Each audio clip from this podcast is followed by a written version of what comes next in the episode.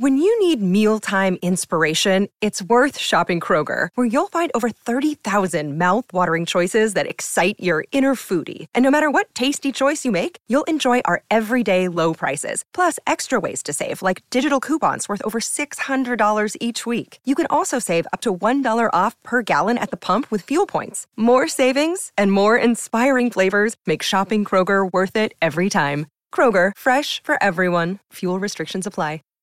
Save big on brunch for mom, all in the Kroger app. Get half gallons of delicious Kroger milk for 129 each, then get flavorful Tyson natural boneless chicken breasts for 249 a pound, all with your card and a digital coupon. Shop these deals at your local Kroger today or tap the screen now to download the Kroger app to save big today. Kroger, fresh for everyone. Prices and product availability subject to change. Restrictions apply. See site for details.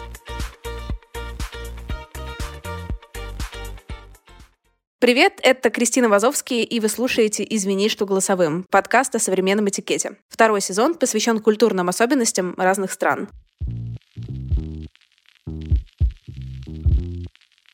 Вместе с нашими гостями мы обсуждаем отношения, работу, еду и digital этикет. Эксперт сегодняшнего выпуска — писательница Линор Горалик. И мы с Линор отправимся в Израиль.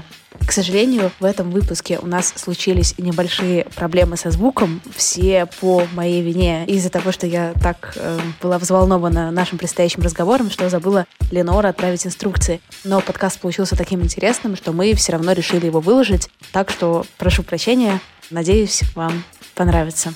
Поехали! Ленор, здравствуйте. Добрый вечер, и я сразу скажу, что я ни хренище не эксперт по израильскому этикету. В первую очередь, потому что я человек, живущий здесь очень много лет, но очень замкнутый. Поэтому не то, чтобы я был специалист по любым социальным итерациям, но попробовать мы можем. Супер, это классный дисклеймер. Первый вопрос, а где вы сейчас находитесь? Я в Рамадгане, это такой пригород Тель-Авива, но по большому счету это называется Большой Тель-Авив, то есть можно считать, что я в Тель-Авиве. Вы вот в нашем дисклеймере сказали, что вы не эксперт по израильской культуре, вы находитесь в каком-то таком вот бабле. Почему? Какой это бабл? Я просто никогда не выхожу из дома, кроме как погулять с собакой. Ну, я просто довольно замкнутый человек, во-первых, а во-вторых, я, как это часто бывает, не очень интегрирована в ивритоговорящее сообщество. У меня много друзей, они прекрасные, но это, конечно, русскоязычный израильский мир. И у него есть своя специфика, и это довольно важно иметь в виду, когда говоришь со мной о израильском обществе. Но при этом, насколько я помню, вы живете в Израиле очень давно, там с 89 -го года да, или что-то в этом да, духе. абсолютно так. Я уезжала на 15 лет в Москву, но по большому счету общая сумма получается очень большая. Что вас больше всего удивило в Израиле, когда вы переехали? Какой культурный договор показался вам странным, необычным? Слушайте, ну я все-таки занимаюсь теорией моды, поэтому неудивительно, что первое, что приходит мне в голову, это вещи, связанные с одеждой. Я пошла в школу, и как только мы пошли не в Ульпан, Ульпан это место, где учат языку и дают основы израильской культуры, да, новоприехавшим детям. Мне было 14 лет, это довольно важно. Первое, что бросилось мне в глаза, а я всегда была чувствительна к, к одежде, языку одежды, первое, что бросилось мне в глаза, это что, во-первых, огромное количество детей в моем классе ходят в одинаковых футболках. Это было немыслимо для советской девочки, что люди абсолютно нормально переносят приход в школу в одинаковом. Девочки, мальчики я не очень понимала, как это чувствуют, но девочки, это было очень неожиданно. И что в школу можно ходить в одном и том же несколько дней подряд. Не в смысле в грязном, не приведи Господь, а что там нет установки менять одежду, нет установки менять наряды. Вот это очень впечатляло. Такая интересная отправная точка. Например, в России, при том, что люди вот привыкли, что есть нужно одеваться по поводу какому-то, да, а вот без повода как бы не очень и странно. Но то, что я заметила в России, еще очень люди любят комментировать, как одеты другие люди, если это, допустим, по поводу или без повода. Как в Израиле дело обстоят вообще с какими-то комментариями внешности, одежды и всему такому? Я опять, я говорю только о своих наблюдениях и не пытаюсь делать выводы, правила. Значит, во-первых, очень важно сказать, что все израильтяне разные. Есть израильтяне, которые относятся к одежде очень внимательно. Есть к своей одежде и одеваются очень тщательно. Есть израильтяне, которые в целом к тому, как они одеты, сравнительно безразличны как везде, все люди разные. Но израильтяне вообще склонны делать друг другу комплименты. Поэтому поговорить о том, кто как одет, если есть на что обратить внимание, то сказать что-нибудь приятное об одежде, Это для израильтянина, на мой взгляд, по моему опыту, абсолютно нормальная практика, и она мне очень нравится. Можем мы немножко поговорить про религию в Израиле, да, как это соприкасается со светской жизнью? Мне кажется, просто это большой интересный блок, в том числе завязанный на одежду и на какие-то вот э, предметы. Поскольку это такого масштаба тема, что я не готова ее пытаться даже обобщать, да, она бесконечна. Это как спросить, как, Россия, как в России религия влияет на повседневную жизнь. Uh-huh. Да во всем, ну, чего не коснись от кухни до одежды, до воспитания детей. Это гигантская тема. То я тоже отвечу байкой, примером. И опять из области одежды, потому что это область, которой я занимаюсь, и мне легче про нее говорить. Когда я только приехала, опять же, я обнаружила, что продается огромное количество красивых и удобных длинных юбок и длинных платьев. И я с наслаждением их покупала. И выяснилось, что их никто, кроме меня, не носит из э, девочек в моей среде, потому что их носят религиозные девочки и религиозные женщины. Я упорствовала в своем желании их носить и продолжаю упорствовать. Сейчас это уже не так э, принципиально. Сейчас, естественно, очень многие женщины носят длинные юбки и длинные платья. Но в маленьком городе Бершеве, в котором я жила в те годы, и особенно, когда ты девочка-подросток, и твоя идентичность – это все, что у тебя есть, упорно носить длинные юбки казалось, по крайней мере, странным, потому что так одеваются религиозные девочки. Религиозные девочки учились через дорогу от нас в соседней старшей школе, и я видела, как они... Я абсолютно не говорю, что так делают все религиозные девочки, там была своя специфика у этой школы.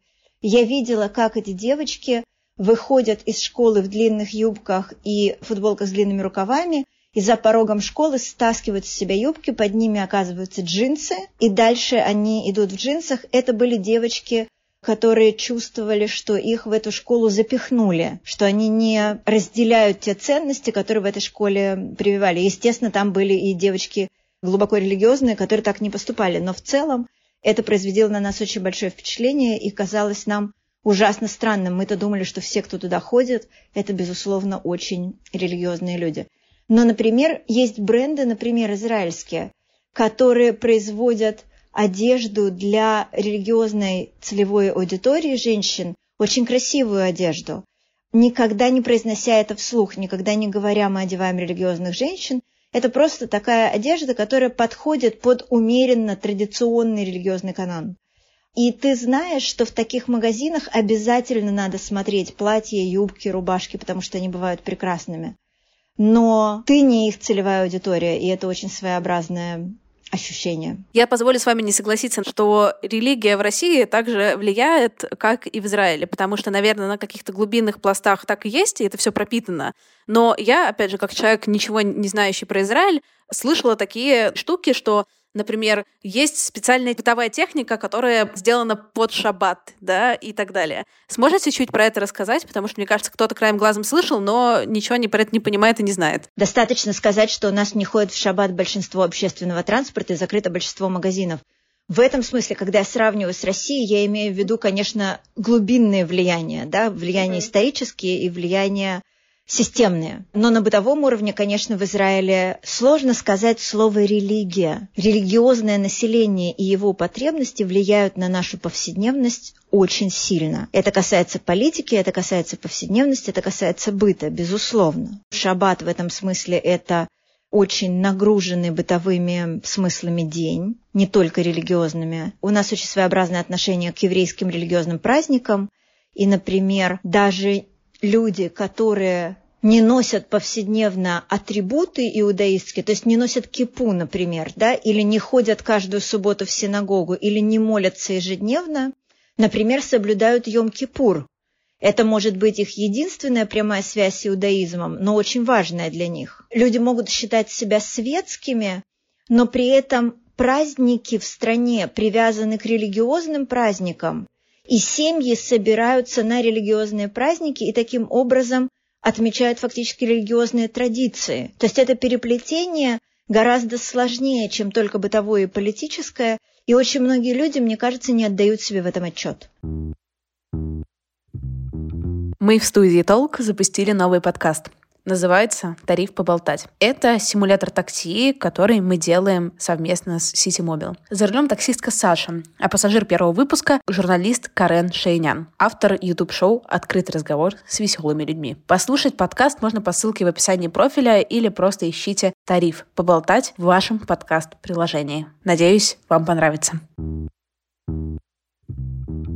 Поскольку есть гипотеза, что вы знакомы с множеством представителей русскоязычных людей, которые живут в Израиле, замечаете ли вы, какие штуки в их поведении чаще всего встречают какое-то противодействие общества, либо наоборот? Какие-то вот традиции, собственно, условно, людей, которые жили в России, переехали в Израиль, где здесь э, встречаются какие-то конфликты? Мне очень трудно судить, потому что, опять же, я как я частное лицо, и люди, с которыми общаюсь я, это тоже очень специфическая среда. Например, это люди интеллигентные, хорошо воспитанные, вежливые, светские. То есть избегание бытового конфликта для них вообще не проблема. И соблюдение бытовых общественных норм для них абсолютно не проблема. Я совершенно не знаю, Наверное, существует другая среда, и там устроено как-то иначе, и я ничего об этом не знаю. А может быть так у всех русскоязычных в Израиле. Но есть вопросы, в которых взгляды людей, выросших в России, и взгляды людей, выросших в Израиле, могут расходиться. И я думаю, что, например, вопросы воспитания детей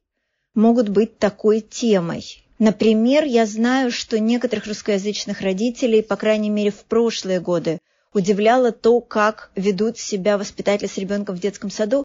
Я еще помню изумленные байки от того, что дети спят на матрасиках без одеяльцев и подушечек. В тихий час они на кроваточках под одеяльцами, подушечками, но мне кажется, что сейчас это уже мало кого. По крайней мере, в той среде, с которой взаимодействую я, это, по-моему, никого не волнует, да? Ну, то есть, но это какие-то маленькие вещи, и я понимаю в них не очень много. К вопросу о комментариях. Просто, опять же, в России, то, что я наблюдала сейчас, когда приезжала несколько месяцев назад, ребенок в каком-то смысле сейчас сильно меньше, чем даже пять лет назад, но все равно это сохраняется как будто общественное достояние. если это ребенок, почти каждый может к нему в России подойти, как-то с ним повзаимодействовать, что-то сказать и так далее. Как дело с личными границами этими обстоит в Израиле? Здесь трудно себе представить, что если ребенка, не дай бог, не абьюзят на улице родители, то кто-нибудь вмешается в общение родителя с ребенком. Представить себе, что кто-то без спроса трогает чужого ребенка, даже треплет за щечку, немыслимо. Это жестокое нарушение границ. Но сделать ребенку комплимент, сказать, какой он симпатичный, какой он красивый, спросить, сколько ему лет, но израильтяне коммуникабельны, и здесь это не воспринимается как вмешательство. Ты вообще здесь гораздо больше готов к коммуникации, чем где-нибудь. Ты привыкаешь, что это нормальный благожелательный фон, что здесь коммуникация в принципе благожелательная, и это довольно приятно. По поводу в целом коммуникабельности. Например, когда я была в Аргентине, в Аргентине, в Буэнос-Айресе день в день ты можешь завести 10 друзей, пойти к ним в тот же день ужинать, там познакомиться с их друзьями. Через неделю у тебя 30 новых э, приятелей, друзей, с которыми ты поддерживаешь отношения. Как выстраивать отношения в Израиле? Легко ли люди идут на близкий контакт, особенно если ты не говоришь на иврите? Ближе к Аргентине Особенно в Тель-Авиве. Тель-Авив вообще довольно открытый в этом смысле город, особенно когда нет коронавируса. Не то, чтобы израильтяне рвались звать чужих людей домой, все-таки Израиль не то чтобы страна людей очень осторожных, но страна людей, помнящих о безопасности. Но открытость – это, безусловно, да. Если у тебя есть настроение поговорить, в центре Тель-Авива ты всегда найдешь с кем поговорить. То есть нет, с израильтянами тебе, если ты человек, расположенный к приятельству, дружба все-таки сложное понятие, да, то найти приятелей, мне кажется, тебе здесь удастся всегда. Если ты говоришь на английском, то это возможно, и если ты сам готов э, быть открытым человеком. Это Тель-Авив умеет в целом. Строили ли вы когда-нибудь рабочие отношения в Израиле с какими-то местными людьми, местными компаниями? Да, я очень много лет работала в Израиле. Естественно, до того, как уехала в Москву, я работала в Израиле. Сейчас моя работа разбросана по всему миру, но, конечно, да. Заметили вы какие-то особенности в рабочей коммуникации, в рабочем этикете? Израильтяне иначе понимают время. В этом смысле Израиль — это Левант. Точность во времени мы начали набирать в бизнес-итерациях только сейчас, и то по возможности. Это не самая сильная наша сторона. Сколько требуется времени, чтобы подключить Wi-Fi в Израиле? Вот с IT все не очень плохо, но от э, одних суток до некоторого времени с этого момента. А что вообще с диджиталом происходит в Израиле? Развиты ли в целом сервисы? Есть ли какая-то особенность в взаимодействии с социальными сетями? Все это есть и все это работает. Но digital-сервисы как таковые, то есть все, что связано с доставками, это нельзя сравнить с Россией, это нельзя сравнить с Европой. После России это довольно тяжело, потому что в России ты привыкаешь к мгновенной доставке, к мгновенным сервисам, ты привыкаешь к YouDo, ты привыкаешь к тому, что доставляется все и немедленно. В Израиле довольно сложно с тем, что когда ты заказываешь цветы, ты зачастую заказываешь их на следующий день. Доставка из супермаркетов в течение часа наладилась только недавно, и это делает только один сервис, и делает как может примерно. Ну, неплохо делает, но это новая для нас вещь. Это связано с тем, что маленький рынок, это связано с тем, что у нас, в отличие от России, нет большого количества бесплатной рабочей силы, это же держится все на огромном количестве бесплатной рабочей силы. И может, слава богу, что это так. Но как факт, как человек, например, в России, избалованный огромным количеством digital-сервисов, ты здесь отвыкаешь от этого.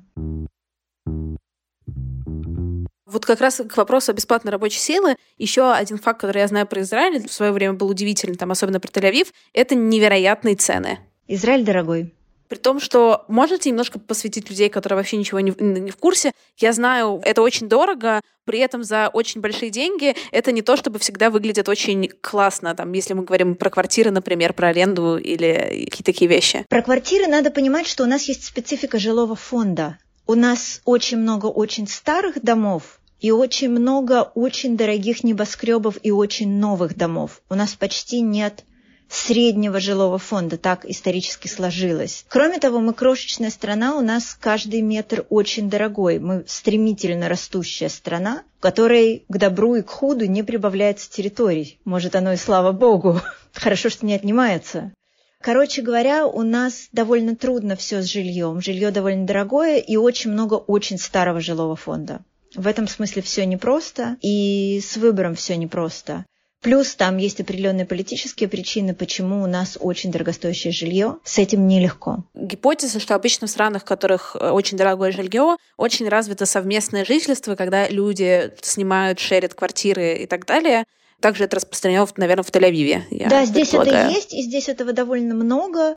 Люди шерят квартиры, у меня есть друзья, которые шерят квартиры. Это вполне работает, и к этому готовы хозяева квартиры. Это вполне действующая схема. А насколько рано или поздно дети съезжают от родителей и начинают самостоятельную жизнь в своем жилье? Все очень по-разному, но израильтяне, насколько я знаю, не спешат съезжать, не в последнюю очередь из-за чудовищных цен на квартиры, но еще и потому, что израильтяне в целом довольно семейственные. То есть здесь связи между детьми и родителями довольно плотные. Надо все время помнить, что ребенок в первую очередь уходит из дома в армию. Это первый уход из дома, да, и он может уходить, может оставаться служить где-то недалеко от дома, но обычно уходит на год или два или три, в зависимости от службы, в армию. И когда возвращается, вот тут возникает вопрос, он идет учиться, он может уехать в университет и жить в общежитии. Страна небольшая, поэтому уехать в университет не значит оторваться от дома. Ты обычно возвращаешься каждые выходные. Ну, то есть здесь иначе понимается уходить из дома. Здесь это вообще немножко другая модель. Есть ли такое, что это менее индивидуалистское общество и более какие-то коллективные истории Израиль очень семейственный. Семьи здесь по большей части тоже есть специфика, но по большей части семьи здесь больше, чем в России. Здесь, во-первых, в религиозном секторе семьи могут быть по нашим меркам очень большие. 5, 6, 8 детей, иногда больше. Но для семьи нерелигиозной двое детей это мало. То есть здесь обычно у человека есть двое, трое, иногда больше братьев и сестер. Вы упомянули армию. В России армия — это то, куда ты идешь, если у тебя не было никакого другого выбора. В Израиле к этому какое-то другое отношение? Да, конечно. За редким исключением в армию идут все, девочки и мальчики. И считается, что армия – это место, где ты заводишь связи на всю жизнь, друзей на всю жизнь, опыт на всю жизнь. Что армия – это то, где твоя жизнь, собственно, начинается. Армия здесь не мясорубка, тебя не калечат в ней, это не вырванные и потерянные годы. Самое главное, армия не воспринимается как потерянные годы. При этом она длится тоже какое-то, вот вы сказали, три года, да? Год, она два может длиться... или три, в зависимости от того, какая у тебя служба, в каких войсках, чем ты занимаешься. Это зависит очень от твоих личных обстоятельств. Да, и насколько я знаю, там они даже могут платить зарплату в то время, как ты находишься в армии. То есть не то, что ты работаешь бесплатно три года. Ты можешь получать какую-то небольшую субсидию, и ты можешь получить право на работу, если у тебя малоимущая семья или ты один. И ты можешь продлить свой срок как контрактник, и тогда уже работать на серьезную зарплату. Ну, то есть у тебя есть много разных вариантов, но в целом армия – это хорошо для тебя, а не наоборот. Сможете ли, Нор, вы вспомнить еще какие-то интересные штуки про израильскую культуру, которые не будут очевидны человеку со стороны? Израильтяне очень любят еду и вообще не снобы в плане еды. То есть, например, в, в Тель-Авиве есть стритфуды, в которые может стоять огромная очередь, потому что они вкусные. Для израильтян, как для нью-йоркцев, абсолютно нормально есть еду на улице руками, это не признак ни бедности, ни дурного вкуса, ни плохой заботы о своем здоровье. Израильтяне вообще по большей части относятся к еде без снобизма при всей любви к хорошим ресторанам, к хорошим шеф-поварам, к высокой кухне. Стритфуд – огромная часть жизни Израиля. Даже люди, которые могут позволить себе очень многое, абсолютно спокойно едят в соседних фалафельных. Вот это, например, вещь, которую очень приятно видеть. Вообще из всего нашего разговора складывается ощущение а, некоторой демократичности людей во многом. По крайней мере, так звучит из того, что мы обсуждаем. В некоторых аспектах Израиль действительно такой. В нем есть свои, безусловно, классовые барьеры, социальные барьеры, свои огромные проблемы, связанные с недемократичностью. Но на бытовом уровне в некоторых аспектах, да, Израиль умеет быть открытым и демократичным. Это есть. Что насчет прав женщин и в целом какой-то вот патриархальной или не патриархальной истории? Страшно зависит от того, о какой страте общества мы говорим. Совершенно одна история, например, религиозный сегмент, и он тоже страшно разный. Это же огромный спектр разных сегментов на самом деле, гигантский. И там все очень по-разному устроено. С другой стороны, я только что вот брала некоторые интервью, скоро оно выйдет. Есть женщины, которые говорят, в Израиле нет женщины, которая не пережила ту или иную форму сексуального, ну, не насилия, есть какое-то более корректное выражение. Харасмента? Харасмента, сексуального харасмента. Но дела становятся лучше сейчас, после МИТУ и после последних лет как-то очень интенсивной работы активисток и активистов с этой темой и всего, что происходит сейчас. С другой стороны, есть те, кто говорят по сравнению с другими странами, в Израиле гораздо выше awareness по этому поводу, да, по крайней мере. Есть те, кто говорит, Израиль – это Левант, и здесь все очень плохо с нравами. Люди распускают руки, люди позволяют себе очень многое, причем это касается и мужчин, и женщин. Мужчин может быть больше, чем женщин, но так или иначе люди не привыкли ограничивать себя в своем сексуальном поведении, позволяют себе гораздо больше, чем надо. Есть люди, которые говорят, Израиль – это абсолютно европейская страна, люди прекрасно знают, как надо и не надо себя вести – и не позволяют себе ничего лишнего. Есть огромный спектр не только поведений, но и мнений. У нас нет консенсуса по этому вопросу, особенно сейчас, когда вещи меняются у нас на глазах. И когда мы, собственно, не знаем до конца, что называть харасментом, как относиться к каким-то ситуациям. Мне кажется, если о чем-то можно говорить конкретно, это о том, что сейчас эта тема стоит очень остро и очень болезненно. Вот мы пытаемся в чем-то разобраться.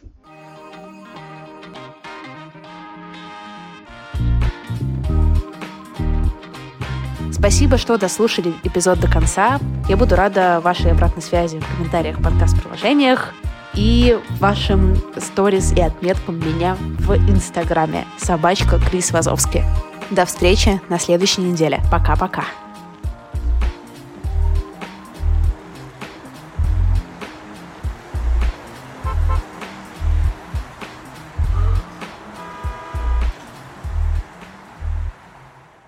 Support for this podcast and the following message come from Corient Corient provides wealth management services centered around you. They focus on exceeding your expectations and simplifying your life. Corient has been helping high achievers just like you enjoy their lives more fully, preserve their wealth, and provide for the people, causes, and communities they care about. As one of the largest integrated fee only registered investment advisors in the U.S., Corient has deeply experienced teams in 23 strategic locations. Corient has extensive knowledge spanning the full spectrum of planning, investing, lending, and money management disciplines. Leverage Corient's exclusive network of experts to craft custom solutions designed to help you reach your financial goals, no matter how complex they may be. Real wealth requires real solutions. For more information, connect with a wealth advisor today at corient.com. That's C O R I E N T.com. Corient.com.